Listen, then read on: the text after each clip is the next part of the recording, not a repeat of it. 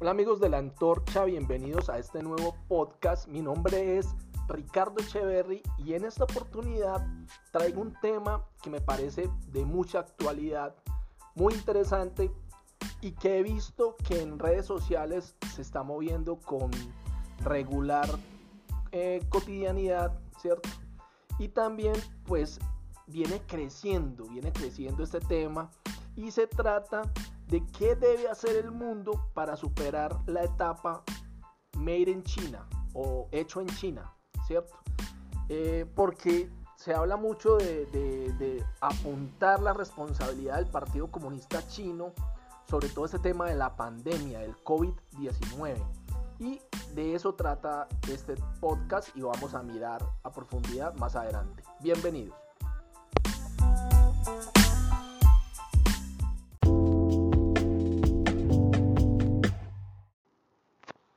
Muy bien, como lo anunciamos en la introducción, en este tema tan interesante sobre China, sobre el Partido Comunista Chino, sobre su responsabilidad en todo el tema de, la pandemia, del COVID, su manejo, ¿cierto? Su manejo turbio, oscuro, eh, se habla de manipulación, se habla de informes de inteligencia que, apuntan eh, a, que, bueno, de alguna manera el Partido eh, comunista chino tuvo responsabilidad al tratar, al tratar de ocultar em, la, pues la, el tema, la gravedad, ¿cierto? La gravedad del tema tan pues desafiante para el mundo que viene siendo el COVID-19, ¿cierto? Su rol, digamos, eh, de manipulación con la OMS y ya vimos cómo Trump, el presidente Trump en Estados Unidos, eh, decide, digamos, cortar el financiamiento a, la OMS a razón de todas estas, de todas estas eh, especulaciones, porque todavía es algo muy nuevo, o sea, todavía habría que encontrar eh, material probatorio, pero ya se están moviendo ciertas fuerzas y esa sería como la antesala de todo esto, que se están moviendo ciertas fuerzas, ya vimos Australia, ya vimos amenazas del Partido Comunista Chino hacia el gobierno de Australia, anunciándole posibles boicots al vino eh, producido en Australia, vimos al Reino Unido, vimos declaraciones de Francia, vimos pues declaraciones constantes de Estados Unidos. Entonces el mundo empieza a apuntar, también Japón, ¿cierto? Japón eh, puso un dinero, un monto eh, cuantioso para que sus empresas salgan de China y regresen a Japón, ¿cierto? O sea, todo el mundo empieza a hablar de esto, ¿cierto? Pero eh, hacíamos un análisis en estos días revisando la posibilidad tangible y habría que partir del, hecho de por qué el gobierno chino y el modelo, digamos, de gobierno chino, el, el modelo político chino ha sido tan exitoso en los últimos 20, 25, quizás 30 años, después de, la, de, los cambios que, hizo em, China a partir de, la revolución de Mao, que causó, digamos, la hambruna terrible. Em, pues todos conocemos la historia, o la gran mayoría conocen la historia de, de China, ¿cierto? Después de la revolución de Mao, y cómo el modelo político chino se enfrenta al modelo democrático de Occidente, ¿cierto? A nuestras democracias y por qué si quiere el mundo pasar del modelo, eh, digamos, de producción eh, centralizado en China, ¿cierto? ¿Qué tiene que hacer el mundo para poder superar esa etapa hecho en China y pasar a una etapa, digamos, hecho en, India, hecho en Brasil, hecho en Estados Unidos. ¿Qué debe hacer el mundo? ¿Cierto? Eh, y vamos a analizar algunos aspectos que considero tienen, digamos, relevancia eh, a la hora, digamos, de, que, de tener en cuenta, porque el mundo, eh, no sé hasta qué punto las personas están, estamos teniendo en cuenta. Muchos decimos, no, sí, hay que hacer un boicot a los productos chinos, pero o sea, los productos hechos, por ejemplo, en Italia, en Francia, en Alemania, en Estados Unidos o en cualquier parte del mundo, en un mundo tan globalizado, tienen componentes.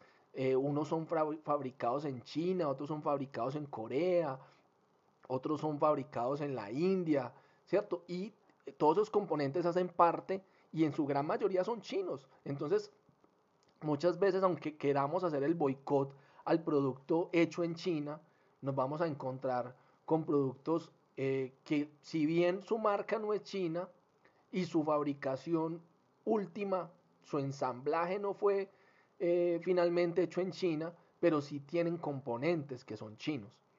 Entonces, eh, ¿cómo realmente el mundo tiene que enfrentar una posición de boicot a lo chino?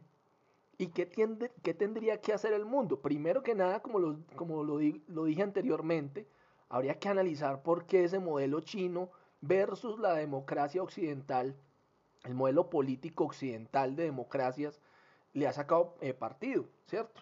En, en, China pues tienen su comunismo, que a partir de después de la revolución de Mao implementó las zonas especiales de libre comercio, ¿cierto? Tratando de emular el modelo de Hong Kong y fue muy exitoso, ¿cierto? ¿Y por qué creo yo que el modelo fue muy exitoso? El modelo fue muy exitoso porque eh, tiene estabilidad en el largo plazo. Y las inversiones como puertos, como aeropuertos, como ferrocarriles, como plantas de ensamblaje que cuestan billones de dólares, eh, requieren de tiempos muy amplios, de plazos de amortización, de retorno sobre la inversión largos, de 20, 25, 30 o más años. Entonces, si comparamos ese modelo chino que le da estabilidad a las inversiones, porque por lo menos allá apostaron por esas zonas especiales de libre comercio y el partido es único y no hay debate eh, democrático y no están deliberando por meses, por años, si hacen una cosa, si la oposición dice otra, demorando los procesos. No, allá toma la decisión el partido y se implementó, listo. Y en estos días veía un documental en la, en la Deutsche Welle y me daba cuenta que un ingeniero alemán se movió de Alemania hacia China y sus argumentos eran esos. Decían, es que mientras en Alemania nos quedamos debatiendo si, estos, si los carros eléctricos se deben implementar por 5 o 10 años, eh, discutiéndolo, aquí el gobierno dijo, hay que jalar por ese lado y, y se implementó. Y quiero dejar claro que no estoy defendiendo el modelo comunista, jamás, obviamente no lo haría, pero tenemos que ser críticos y ver ellos qué hicieron, qué hacemos nosotros y qué tendríamos que hacer si queremos realmente pasar este capítulo, boicotear los productos chinos y pasar hacia la India, hacia Brasil, hacia Estados Unidos, hacia Colombia, Perú, Chile, Uruguay, países que se pueden estar aprovechando la oportunidad. ¿Y qué debemos hacer? Obviamente tendríamos que pensar en el modelo de liberalización, ¿cierto? Hacer atractiva la inversión. Pero si nos ponemos a mirar nuestras socialdemocracias, lo que hacen es tratar de ofrecer eh, garantías, digamos, sociales, justicia social, un estado de bienestar, apostando por cobrar impuestos de manera progresiva, como dice incluso nuestra constitución, y cada vez espantando y persiguiendo y haciendo un infierno fiscal nuestra economía. Por lo que las empresas deciden o si bien utilizar mecanismos de paraísos fiscales como Panamá u otros, ¿sí? Eh, y ahí aparecen los Panama Papers y aparecen todos estos escándalos de, corrupción, entre comillas, porque como todos sabemos, no existirían los paraísos fiscales si los gobiernos y los políticos no crearan para infiernos fiscales en nuestros países. Y nuestro modelo de socialdemocracia ahí falla, porque al buscar todo ese estado de bienestar, estamos cobrándole unos impuestos y estamos espantando al capital. Y además, nos la pasamos en deliberación, ¿cierto? Nos la pasamos en una enfrentación entre, enfrentamiento, perdón, entre, entre los políticos de derecha, los políticos de izquierda, los alternativos, los verdes, todas las fuerzas democráticas se la pasan retrasando los cambios porque frente al modelo chino tan expedito, tan autoritario, ¿cierto? Que, que, logra implementar los cambios si al líder le parece, ¿cierto? Allá no hay deliberación. Entonces, en eso nos saca ventaja China, porque si yo como capitalista, como inversor, voy a llevar mi dinero a, un país, yo buscaré un país que, me ofrezca esas posibilidades. Que yo necesito 30 años para eh, retornar el dinero, pues yo necesito 30 años de estabilidad jurídica, de leyes claras, de un estilo claro, que yo sepa que si invierto en ese país, las reglas de juego no me van a cambiar. ¿Y qué pasa en, nuestros, en nuestras socialdemocracias? Cada cuatro, cinco, seis años estamos cambiando de estilo, de gobierno, de partido, de color, de apetitos y por lo regular eh, siempre es persiguiendo, digamos, al capital, ¿cierto? Entonces, al perseguir el capital, como decía Ludwig von Mises, eh, la función social del, capital es aumentar la productividad, ¿cierto? Entonces, son, son economías que apuestan, digamos, a perseguir al capital y por ende la productividad siempre es baja, ¿cierto? y la calidad de vida, obvio, siempre es baja. Por eso hemos visto en comparación al modelo chino, cómo China en los últimos 20 años se disparó. Si todos hemos visto esas fotos de, de Shanghái, cómo era hace 20 años un poblado y hoy en día es una metrópoli, ¿cierto? Entonces, si queremos pasar al modelo de, del estilo, digamos, eh, superar ese modelo hecho en China, pues tendremos que mirar qué han hecho ellos, como lo hemos mirado acá, tendremos que ver qué tendrían que hacer nuestros países para generar un modelo de consenso, ¿cierto? Un modelo de, de, por lo menos en temas fundamentales. Tendríamos que crear una legislación que le diera estabilidad a las inversiones de capital. Tendríamos que superar todas esas ideas eh, retrógradas de progresismo, porque es lo más gracioso de todo. El progresismo se, se, plantea como algo de vanguardia y realmente es lo más retardatario y retrógrado que puede haber en política.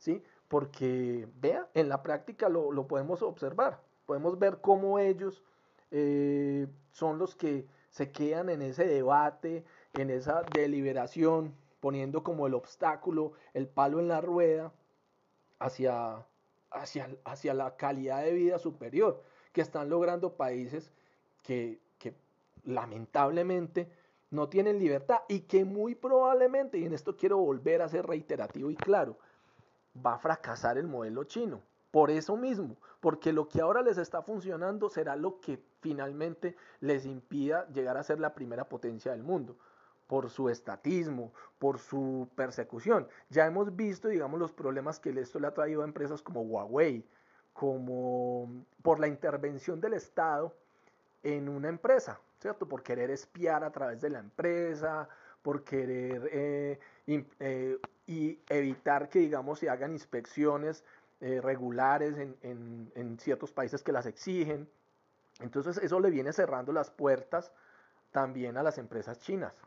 Miren ahora cómo se va a ver perjudicado por una decisión política el Partido eh, Comunista Chino las inversiones que se han hecho en China. Entonces, lo que finalmente les facilitó, digamos, el avance rápido, también en última será su, su propio enemigo. El partido chino será el enemigo del avance em, económico y de las libertades en, en China. Si China quiere ser la primer potencia del mundo, tendrá que liberalizar, tendrá que acabarse ese modelo comunista. Al menos esa es mi posición. Y en eso quería ser muy claro porque no quiero que esto se tome como que yo estoy apoyando el partido chino. No, no, no. la idea es hacer un paralelo, ver por qué los chinos han sido exitosos, porque lo han sido, y cómo el resto del mundo, si quiere abrir ese debate y pasar hacia un modelo post-China, pues tendríamos que hacer unas reformas, tendríamos que apostar por estabilidad, por atraer el capital y no por perseguirlo. Bueno, hasta acá este podcast el día de hoy. Espero les haya interesado, que espero conocer sus comentarios. Ojalá lo compartan. Recuerden nuestra página en Facebook de La Antorcha, que, en el que hablamos de política, de economía y de temas de libertad. Eh, muchas gracias por escucharlo.